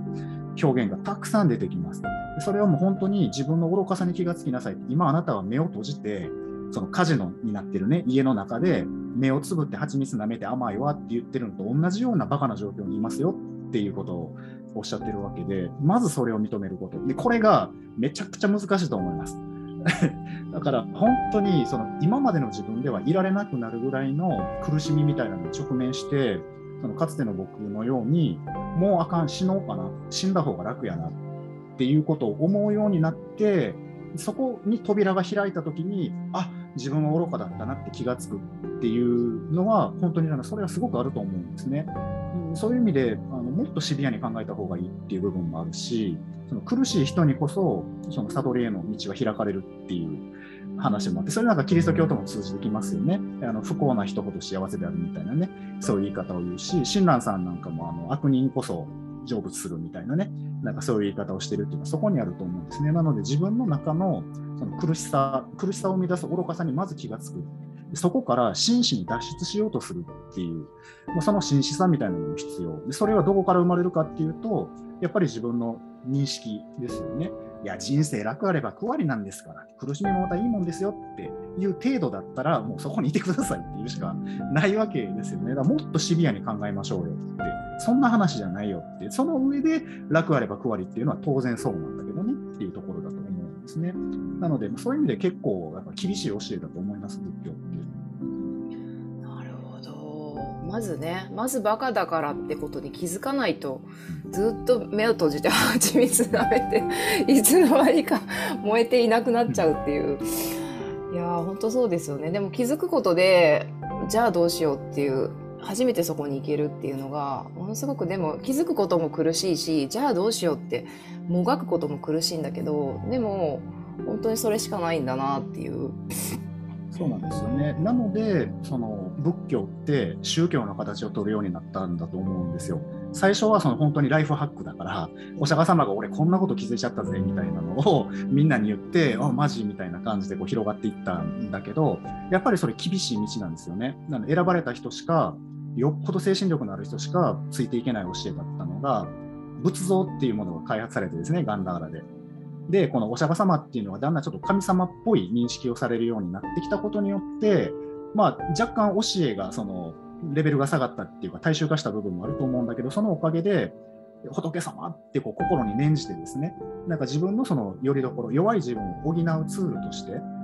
その仏像とかブッダっていう存在まあ、阿弥陀様なんかってそれの最たるものですよね。阿弥陀様が私を救ってくださるっていうふうにこう足場を作ることができるようになったっていうところで、まあ、宗教的な装いをするようになったって。で今度はそっちが今度暴走していってですね。あの拝んでるから大丈夫みたいななんか、えそれってあなたが幸せるのが原因だっけ？みたいな、うん、でダライ・ラマに怒られるんですよ。祈りを捧げて物事が解決するならもう全てが解決してるやろって。ダライ・ラマ法よく最近おっしゃいますよね。行動が求められてるんだって保護さんはよくおっしゃってます。その通りだと思います。祈って解決するんだったら何でももう解決してるはずだって。そうなってないっていうのは原因と結果の認識がおかしいってだから今祈ってる人たちは祈りをやめて行動に移りなさいって法皇様おっしゃいますね。その通りだと思います。でも祈りを捧げる対象っていうのは自分の心の足場になるから、だからそういう意味で僕は仏教っていうのにかけますっていうところですね。他の考え方でもいいと思うんですよ。結局さっき申し上げたように、お釈迦様が言ってるのは真理だから、それはあのみんなが発見できるものだと思うんですね。でも、仏教っていう一つの塊ですね。この2500年、日本でも1500年ぐらいの歴史がある、僕たちのその国土の隅々にまで行き渡った、DNA レベルでインストールされてるものっていうのを再起動するっていう方が僕は早いと思うんですよね。確実だし。だから僕は仏教っていう形にこだわるって、お坊さんにこだわるのはその理由があるって思うんですけど、うん、でもまあやっぱりその バカだからっていうのにこう自覚的になって苦しいけれども、それを乗り越えていくっていう思いをね、で、またそれ大乗になってくると、それはあなたのためじゃなくてみんなのためですよ。そう思った方が力強いですよっていう教えに変わってくるわけですよね。確かにそうだと思います。自分一人だけしか食べへんねやったらカップラーメンでええわと思うけど、お客さん来るんだったらちょっとええも作ろうかなって力が湧いてきますよね。でそういう意味でも、あのやっぱり利他の心ですね。人のためにっていうのがでさっき、キム良心ってやりましたけど、他者の喜びが私の喜びであるっていう心に変化していくことによって、自分の力は増大していく。でそのことによって、えー、より世界が良くなっていくんだっていうね、もう結構その本当に、このガデン飲水ですけど、仏教ってパーフェクトな体系を持っているので、それを広めていければなっていうふうに思いますね。ほど。本当にね、認識と認めることと、そして行動することと、そしてまあ祈りもね、土台にっていうことで多分ねその実験人ねあの足を運べばそれがどのような形でね行われているのかっていうのがねすごい体感できるんじゃないかなっていうことで私もね里帰りの際には是非遊びに行きたいなと思ったりしています。ありがとうございます。ちょっとね、時間がそろそろね、あと15分ぐらいであの迫っているんですが、あの最後にですね、あの、龍玄さんがですね、これから望む世界についてお聞かせいただけますでしょうか？そうですね、もう一番究極的なとこは、仏教、仏教って言わなくても、そんなもの当たり前じゃんっていう世界になってほしいですね。そのために、えー、何ができるか、まずは200年後に仏教的な真理の世界観で、えー、全ての企業も人も国も運営される日本になってほしい。でそのためには、100年後ぐらいには、まあ、仏教っていうのは基本的にいいものだから学校とかでもちゃんとそういう世界観でやった方がいいよねっていうふうにこう教育とかねこの親御さんの在り方とかが仏教的な意識を持つようになっているそのためには50年後ぐらいにはなんか今みたいに仏教ってなんかお布施っていう名前の金取られるよねみたいな状況ではなくてお坊さんってやっぱり素晴らしい存在だよねって。でお坊さんかっこいいから俺もお坊さんになって仏教を伝える人になりたいっていうような若者子供たちが増えてる時代にしたい。そのためには20年後ぐらいにはお寺さんたちって最近のなんか日本のお寺ってすごいいい感じだよねみたいなちょっといいんじゃないみたいな方向に持っていきたい。そのためには今日何をするべきかっていうのを今僕は1人で考えてそれが、え2人になり5人になり10人になりっていうように1年後2年後には持っていきたい。っていうところで今日こういう場を設けていただいたのがすごくありがたい。っていう話ですね。そんな感じ。ありがとうございます。なんか多分ね、10年後、20年後ですね、龍玄さんに憧れて 僧侶デビューする若者も出てくるんじゃないかなと、そしてそれがね、100年後、200年後につながっているいくんじゃないかなっていう風な思いでね、私も今日本当、ありがとうございます。感謝と。びっくり、びっくり、気づ気づきの、気づきいっぱいの本当に時間でした。ありがとうございました。いやー、なんかね、ちょっとね、私ばっかり、私の聞けないことばっかり聞いちゃったので、まあ、あきこさんね、はじめとして、あのね、あやくラボ世界が変わる研究所の皆様、そして村の皆様、はじめとして、あの、ちょっとね、これから、あの、えっ、ー、と、質問タイムね、入りたいと思いますので、まあ、手を挙げていただいてもいいですし、チャットの方に、あの、書いていただいてもいいですし、あ、かおりさんが最初、チャットに書かれていたの、かおりさん、今お話できますか？はい。岡永より。あ、はい、岡永より。えー、っと、いや、すごくあのいいお話聞かせていただいて、あのこ最初にこのあ最初にというかこうもうその先々の展望をクリアに持たれていることが本当にこの今のあの活動としてっていうあの形、えー、を取られてあの、えー、されてるということにあのすごく、えー、勉強させていただきました。あのまあ、既存のもうその出来上がった組織の中に今入っていった僧侶の形なんですけれどもうちの人の場合はでもそこの中からやっぱりこの現代にアジャストするというか今の人たちに一番ぴったりするあのあのお寺なり僧侶なりのこう、ね、あり方っていうものをここのニーズここの人たちのあのことに合わせてなんか考えていこうっていうあの足がかり、えー、なんかこうイメージがあのつきましたありがとうございます。とそしてその、えっと、武術をあのあの一つのそのスタート地点のこうあのものとして、え始められたってことなんですが例えば女性なんかはこうどんな形でこう絡絡まれてあの来てる感じがしますか？どんなところをこうこうきっかけにしながら？そうですね、女の人も武術来ますね。武術で、あ、そうですか、そうですか。うん、あ、そうですよね、男女関係ない、ね、あとはそのさゆりさんのそのインド料理会っていうのに女子はよく来るかな。なるほど、はあ、そういう会をされてるんですね。はい、すごいヒントになります。あ、ありがとうございます。ありがとうございます。はい。ありがとうございます。毎回ね、さゆりさんのね、レシピがね、シャリラ通信に載ってるんですけど、めちゃくちゃ美味しそうででしてね。本当に。いやありがとうございます、かおりさん。あ、えー、春江さん、どうぞ。あ、お久しぶりです。あの5年前の祈りの上映会を岡山でさせていただいた松本です。あの本当あのあの5年前と今の龍玄さんとなんか顔の表情が全然違うなと思ってその5年に積み重ねれて積み重ねてこられたことが本当になんか有限さん自体になんかすごい感じるなっていうふうに思いました。衣装同じ衣装です。でさゆりさん前前と変わんない あのすごくレベルの低い質問でこう申し訳ないんですけどあのまああの祈りの上映会の時で何も考えなしに動いたんですよ。で考えなしに動いた時すごいうまくいくんですね。で今小学校にで働いてるんですけど、まあ、子どものために正しく努力しようって考えてやった時にうまくいかないんですよ。で今龍芸さんの学生さんと関わりの中で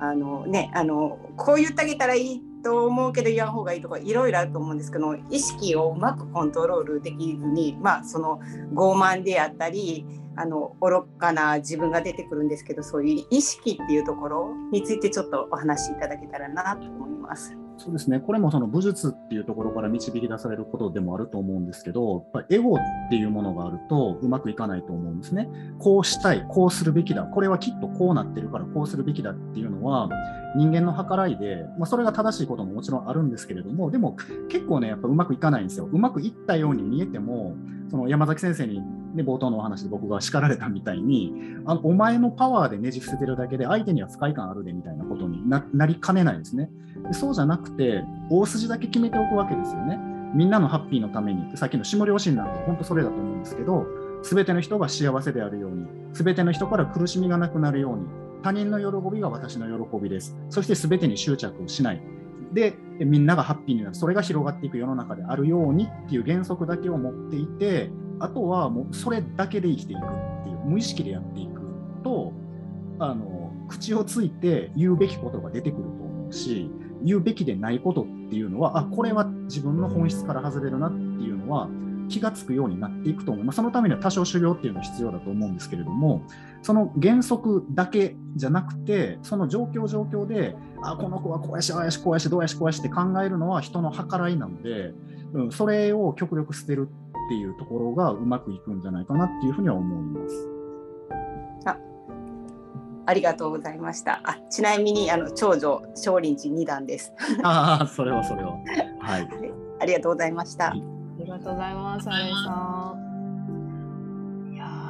すごい。皆さんどうですか？あきこ姉さんなんか聞きたいこといっぱいあるんじゃないですか？な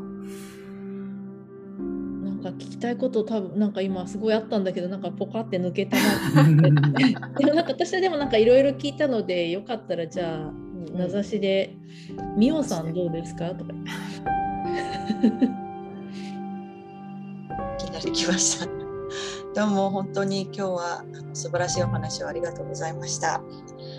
あの本当に今年になって入ってきてる私のテーマとドンピシャで丸かぶりでで質問は本当にあきこさんと同じでなんかこれ聞きたいって思ったのもあるんですけどももうもうこう飛んでいるというかもう思考にないというか感情がこう言葉に表せないというか字なので、えーと、質問ではないんですけどあの何て言うのかな。えー、っと要は私はバカである ということに気がついて最近本当にすごくそうだなって気がついてはいるんですけれどもじゃあそのためにどうしたらいいって思うとあのすぐにはできないということにもまた気がついてしまいましてあまりにもこの道のりが長くかかると思って一生かけてやっていくことではあると認識してしまいましたのであの本当にこの先とりあえずどこから手をつけていったらいいんだろうっていうそのことに無力感を感じているというか今すぐやって今すぐ結果が出ることではないと思うのでいやこれ壮大なミッションを私は知ってしまったんだろうっていうところにちょっと愕然としておりまして、えーと、とりあえずさっき、ね、おっしゃったそのあの空襲滅亡だったり、えー、事故を、うんと、見つめてその何を今やろうとしているのか私は今何をこう、うんと、と自分に対してこう自覚的になるっていうんですか？さっきおっしゃってたことをこの先こう積み重ねて一つずつやっていくしかないんだろうなってあの覚悟しました。ということだと思います？頑張ります。はい。でまああの根性で終わりじゃないですからね仏教的価値観だと来世があるので、根性でやり残したことはまた来世で続けていけばいいし、もし根性で悟りが開ければ時空間を超えていくので。あのもう全てと同一化するわけですから自分が生きてる間に作った原因の行く先っていうのは悟りが開ければ、完全に下脱ができれば、その宇宙そのものになって見ていくことも可能なんでしょうね。はい、っていうようなあの広い世界観でやっていただけたらいいのかなと、根性にこだわるとしんどくなりますからね。わかりました。なるほど。みおさん、ありがとうございます。ありがとうございます。もうしみじみしちゃいますよね、本当にね。どうしようっていうね、でも来世もありますからね。いやありがとうございます。そしてですね、今回ね、ダブルファシーであきこさんとね、今質問いただいたみおさんと、あと、お前崎のね、ワンちゃん、斎藤恵子さんと、そしてね、りかさん、りかさん、ビクトリア、カナダビクトリアのね、りかさんと、まあ、あの、アイアクラボというね、あの直感コーチングの、あのグループを開催していただいてていろんなイベントですとかねワークショップも私もいつもお世話になってるんですけどその部長さんであるねあやくの部長さんであるリカさんにもねちょっと振ってみたいなと思うんですがリカさんお話聞いてどうでしたか、まあ、感想でも質問でもいいんですが。はいもう悟りラジオねとても楽しみでもう本当に10分前に私の選挙確保に来たっていう いっぱいになったらいけないからって言ってめちゃめちゃ楽しみにしてました。あの本当にあのホロス中塾もあので最初の回が断りだったかなってもうすごい衝撃を受けて それ以来もう龍玄さんを追っかけてるって感じなんですけど。光栄です。いやあの今日のお話もすごいいろいろ考えさせられることがたくさんありました。あのそうですねそのあのカナダに住んでるとやっぱり先ほどもおっしゃられたようにそのチベット仏教とかが割とこうとかタイ仏教とか、まあ、そういう方々が活動されていたりとかしてであの1月の末にお亡くなりになられたティックナッタ・ハンさんがあの創始があの進められていたようなエンゲージド・ブディズムみたいな話なんかもこう話題になったりとかするんですけれど。ででもその何て言うのかな今日のお話を聞いていて思ったのがやっぱりすごくこう仏教界の中でもきっといろんな考えの人がいろんなことを言ってていろんな対立とかがきっとあるんだろうなっていうのを思ったんですね。で例えばこのエンゲージド・ブディズムっていうのもその仏教ってかが仏教がっていうかお坊さんが積極的に社会に参画していく政治にもあの手をつけていくっていう感じじゃで受け取られてるんですですけれどもででも仏教のその原始仏教のそのもなんていうのかな、えー、っとその根本というものは、えー、民衆の生活とともにありこうお布施によって、えーとまあ、功徳を積む機会を民衆に与ええー、っていうそういうすごくすごく素朴なそのあれがあるわけですよね。だけどあのそういう素朴な社会ではないところ大都市ですと、まあ、そういうところに行くと、まあ、そういう何て言うのかなエンゲージドブディズムみたいなものがこう出張ってきてるのかなっていう気がしたんですが私がお聞きしたいのはその、えーと、龍玄さんがこう最終的にはそのこう仏教的意識というのがほぼほぼデフォルトになっていてその教育もその社会のそのシステムとかそういったものも全てそこに根付いているっていう仏教って何だっけみたいなぐらいでちょうどいいっていう風になるためにはそのそういう素朴なことを素朴なそういう民主そのお隣の人学生さんが集まるみたいなそういうことをそういうことをするお寺がどんどん増えていくといいなっていうのがなんか龍玄さんがお考えになってることなのかってことをちょっとお聞きしたかったです。そうですねあのお話の中でも申し上げましたけどその即の仏教っていうのが僕の問題意識というかでそのつまりあらゆる局面に即していく。その結果あの人々の心の中にその真理である仏教的な世界観あの世界認識っていうものが根付いていく。そういう意味では仏教徒隠れ仏教徒であってキリスト教とか仏教徒的なイスラム教徒っていうのもいていいと思うんですよね。その上に乗っかってくる神様を信じる系の宗教っていうのもなくならないと思うんで。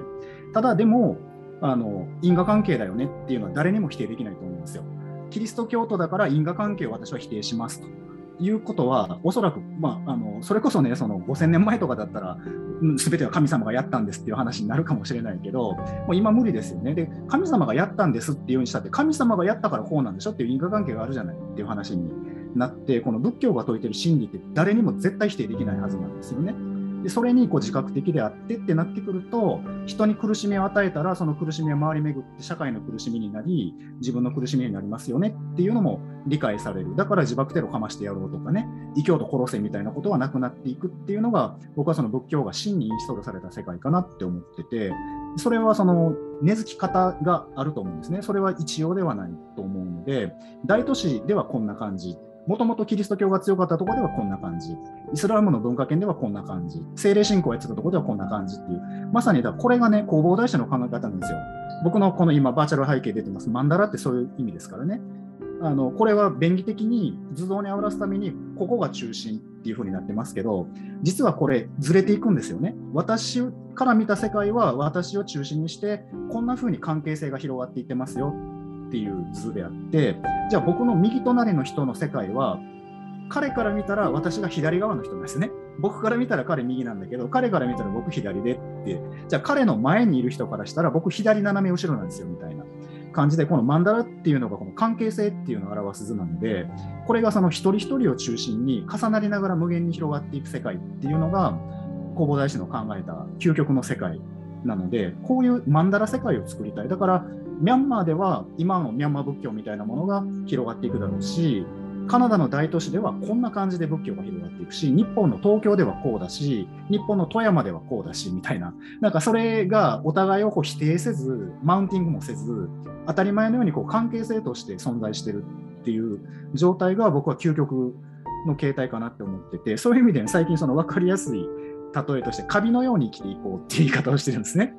うん、その何かをペンキで塗りつぶすとか、その構造物をこう作っちゃうじゃなくて、その何か構造物なりキャンバスなりがあるところに知らん間にこうカビが生えてくるんですよ。で、僕黒カビなんですけど、黒カビが広がってるって思ったらいつの間にか青カビさんもいたりとかね、なんかピンクのやつもおるでみたいなね。で、なんかこう白いカビもいますねみたいな。で、それがこう湿度が変わったりとかね、その光の当たり方が変わると変化していくわけですよね。で、なんか気がついたらそのキャンパスカビだらけみたいな。なんかそういう社会を目指したいなって思っていて、はい、っていう感じです。はい、ありがとうございます。あのそのカビの世界観っていうのがなんかすすごくじんわりときました。さんありがととうございます。なんか、憧れのアイドルの握手会のような、なんかちょっとね、リカさんが今少女のように見えてるんですけど。ありがとうございます。ちょっとね、時間も押してきましたけど、皆さん、あとお一方、二方ぐらいいけるかなと思いますが、どうでしょうか？大丈夫？え、本当にみんな大丈夫？ゆきちゃんとかにちょっとお話聞きたかったなと思うんですが。いないかな。これだけか。はい。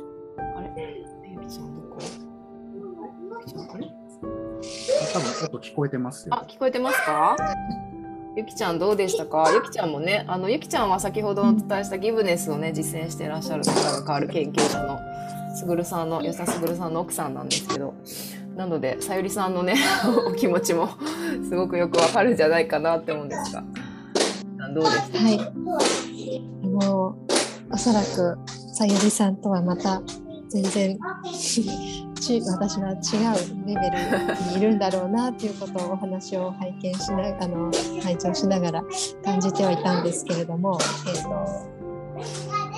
一つ。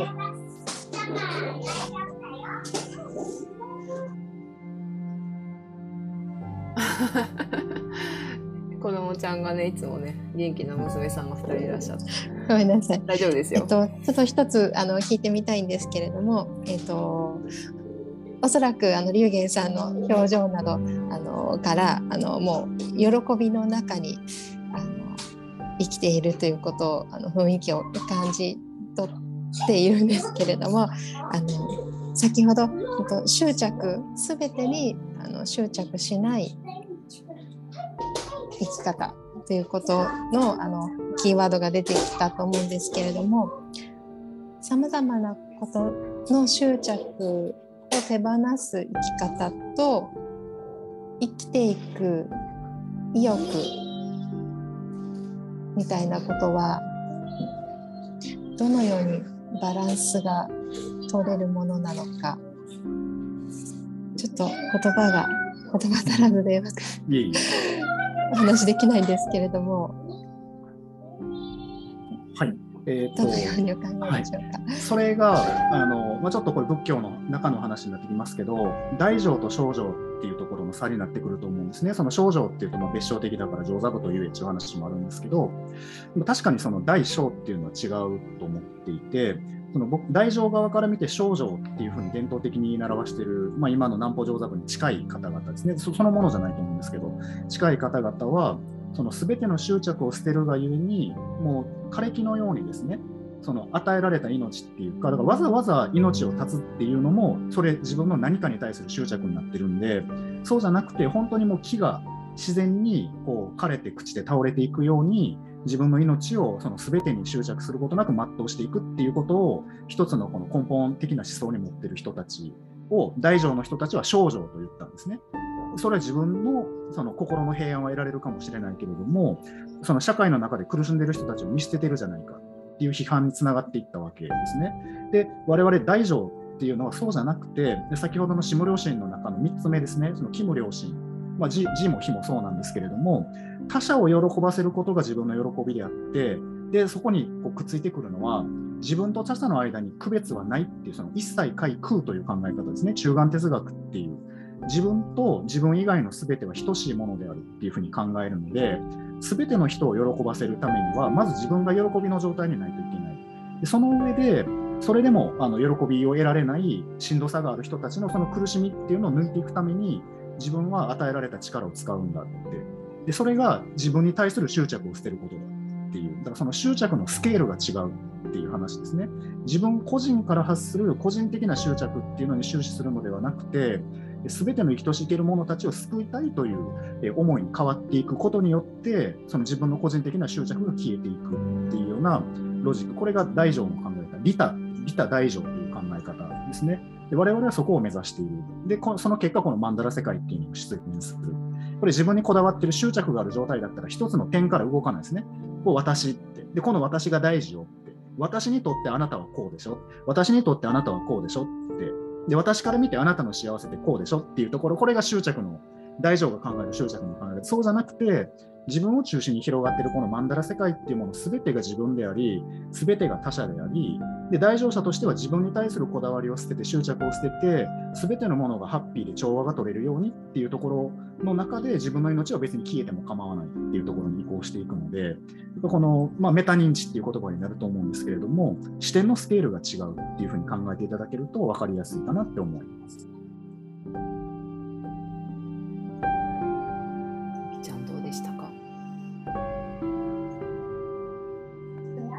はい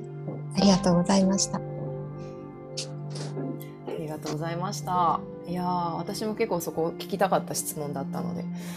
いやありがとうございます。ちょっとね、お時間の方が押してまいりましたのでね、ここの辺で、あの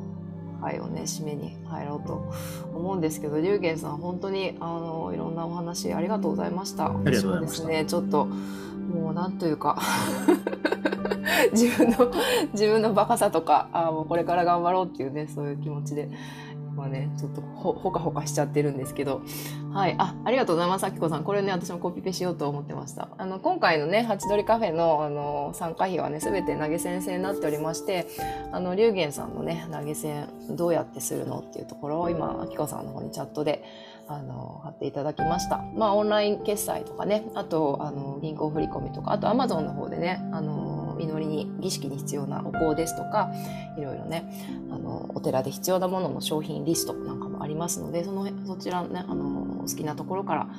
えー、寄付していただければいいかなと思います。あの私もちょっとね、本当に少額なんですけれども、あのサブスクをね、サブスクをさせていただいてて、もう龍玄さんを皆さんサブスクできますので、月ね、本当に、あの、いくらからでもね、あの、サブスクできますので、あの、一回きりでもいいし、あの、サブスクもできますので、ぜひぜひね、龍玄さん、さよりさんのね、あの、お寺の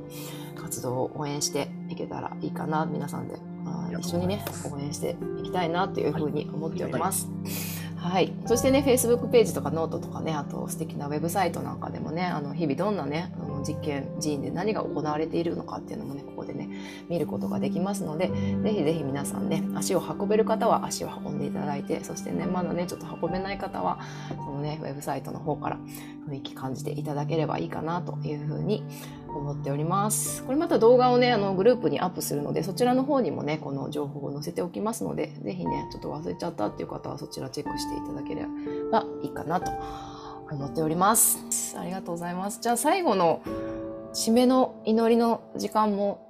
取っていただくことはできますか？すね、はい、はい、あのー、最初のところでこうシム良心の瞑想をして、そこでまあ我々には功徳が溜まっています。そしてこの1時間半今日を通じて仏教のお話をしましたので、そこでも功徳というものが生じています。でその功徳をですね、あのエコーする、あの他の人に振り向ける、自分で功徳を積むことができない、さっきね、六波羅蜜っていう話がありましたけど、自分自身、その功徳を積むっていうことができない方々もおられますので、そういう人たちにですね、自分が今作った功徳っていうのをこうこれは意識の問題ですから、意識で振り向けることができる。これはもう古来から言われていることですので、エコーということをやってみたいと思います。でもう簡単な話です。でまあ、簡単に軽く目を閉じていただいて自分の心に意識を向けていただいてこの中にあるですねこの自分の功徳っていう光がですね、えー、じわじわとこうにじみ出していって世界に広がってすべての生きとし生けるもの特に苦しんでいる方々、えー、悪い人たちですね悪い人たちが一番苦しい方々ですから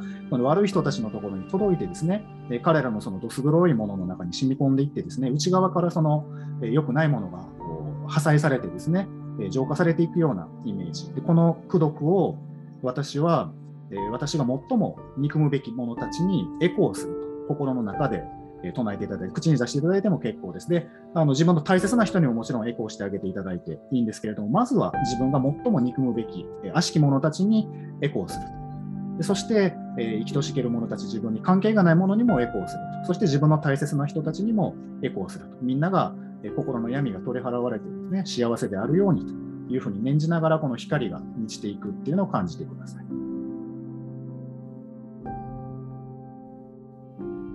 すべての人が笑顔になってね、すべての生き物がニコニコと笑顔になって、優しい光の中で和んでいるっていう情景を心に思い浮かべて、これは未来において実現しているんだと確信を持ちながら大きく深呼吸をして、はい、すべてが幸せであるようにと、この心でずっと生きていきますというところで、はい、今日も一日元気にお過ごしください。ってな感じですね。はい、ありがとうございます。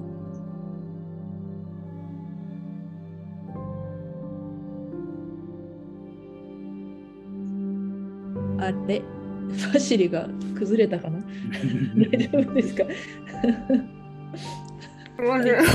ちょっと、ちょっとなんかそんなイメージしてたら涙が 涙泣いちゃいました。すいません。ありがとうございました。はい。ちょっとじゃあどうしよう。あ最後稲見さん、ホロス地球塾。なんか最後に一言あれば。村人一が泣いてるんで。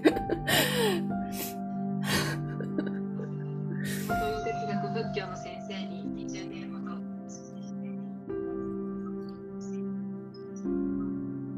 あちょっと声が聞こえないかも。声が遠いかも。あ、うん、ちょっと声が遠いかもしれない。大でどうですか？あ、大丈夫です。すみません。えっと、ありがとうございました。私もすごく仏教や豊崎和先生に20年ぐらいこうあの教えを請うたこ